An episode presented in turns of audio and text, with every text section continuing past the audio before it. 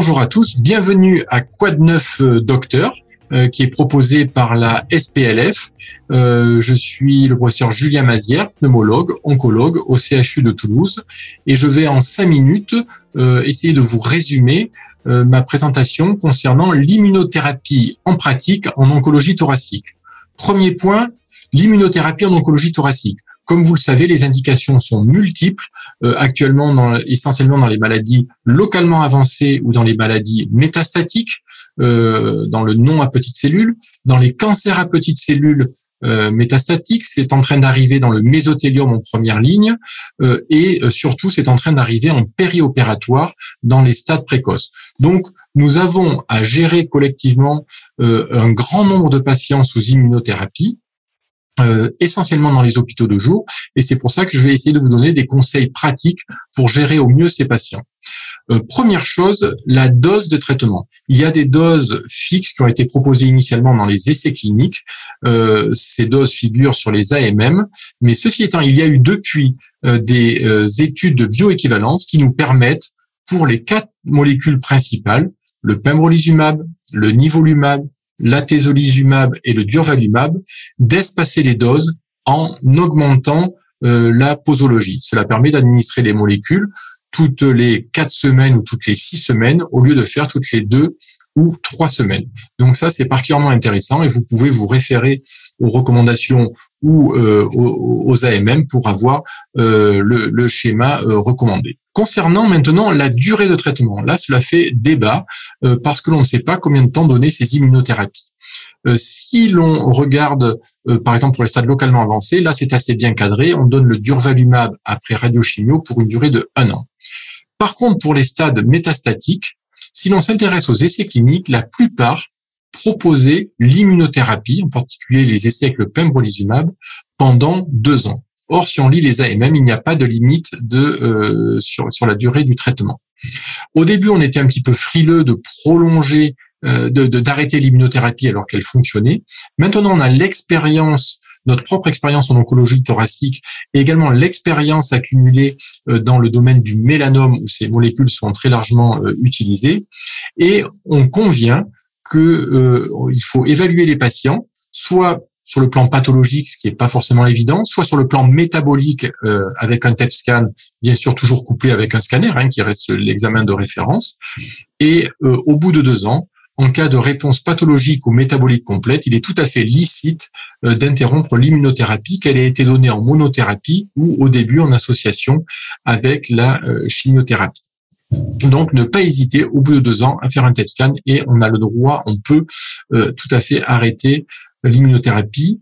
Euh, il y a des essais cliniques qui semblent aller dans ce sens et un essai clinique de l'IFCT qui commence, qui là aussi euh, va être très euh, informatif. concernant maintenant une question sur le re-challenge. En effet, une fois que l'on a arrêté l'immunothérapie, en particulier pour toxicité, peut-on reprendre l'immunothérapie? Si l'on regarde les recommandations, pour les grades 1 ou 2 en général, oui. Pour les grades 3 ou 4, normalement, c'est interdit. Il y a plusieurs travaux euh, qui montrent qu'effectivement, le risque de récidive lorsqu'on rechallenge est d'avoir la même, le même type d'immuno, de, de toxicité. C'est particulièrement vrai pour la toxicité pulmonaire, pour la toxicité cutanée et pour la toxicité digestive et pour la toxicité rhumatismale. Donc prudence, cela ne veut pas dire que c'est impossible. Il faut mesurer le bénéfice-risque à chaque fois. Et ce que je conseille, c'est de discuter ces dossiers en RCP dédiés les RCP de, toxicité immuno, il y en a dans les grands centres, euh, de manière à voir si l'on peut reprendre et dans quelles conditions. Dans une étude que nous avons euh, menée de manière collaborative en France, nous avions observé que chez les patients qui avaient une pneumopathie induite par l'immunothérapie, on arrêtait l'immunothérapie, lorsqu'on reprenait, on est quand même à 40% euh, de risque de récidive et souvent avec des tableaux plus précoces dans le mois qui suit la réintroduction et plus graves avec euh, des grades plus élevés et euh, un nombre de lobes plus plus important touchés. Donc le rechallenge, pourquoi pas, mais sous de nombreuses conditions et en particulier de la concertation pluridisciplinaire. Concernant l'organisation, j'aurais souhaité également revenir sur deux points qui peuvent considérablement améliorer l'organisation euh, de l'administration de l'immunothérapie. Le premier, c'est la possibilité de faire les traitements à domicile. Le deuxième, c'est le rôle que peut tenir une infirmière de pratique avancée. Donc, premier point, l'administration des traitements à domicile. Euh, là, il faut s'organiser. Il y a des référentiels très bien faits disponibles euh, par la FITC, la, Société française d'immunothérapie. Euh, il faut bien sûr remplir une checklist avec le bilan biologique, bien être en contact avec le, le, patient, en lien avec le médecin traitant, en lien avec l'équipe d'HAD. On peut tout à fait administrer.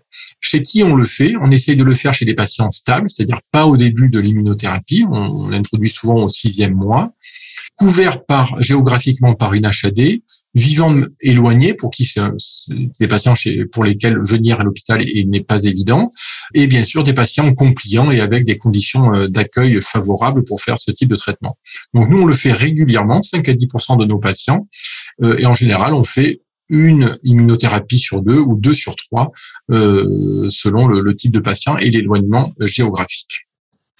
La deuxième chose, ce sont dans le type d'organisation, c'est les, IPA, donc les infirmières de pratique avancée, un nouveau, nouveau métier euh, dans le domaine de la santé. Euh, et ce sont des infirmières qui ont une formation clinique poussée, ce qui leur permet euh, d'examiner les patients, d'interpréter les examens complémentaires, de faire des prescriptions. Euh, mais par contre, cela ne s'adresse qu'à des patients stabilisés. Ça ne gère pas l'aigu, ça gère le chronique. Donc ça s'adapte très bien aux patients qui sont sous immunothérapie au long cours. Là aussi, à partir du sixième mois, ces patients sont vus, là aussi, ça peut être une fois sur deux ou deux fois sur trois par l'IPA, qui gère à la fois le pré-traitement, bilan biologique, le traitement avec son administration, le post-traitement et la gestion de l'intercure, avec la possibilité de gérer très facilement les toxicités de grade 1 ou 2 et de contacter les médecins en cas de toxicité de grade 3 ou 4. Voilà, j'espère que tous ces conseils vous seront utiles et permettront d'optimiser euh, vos hôpitaux de jour euh, pour délivrer de l'immunothérapie aux patients porteurs d'un cancer bronchique. Je vous remercie.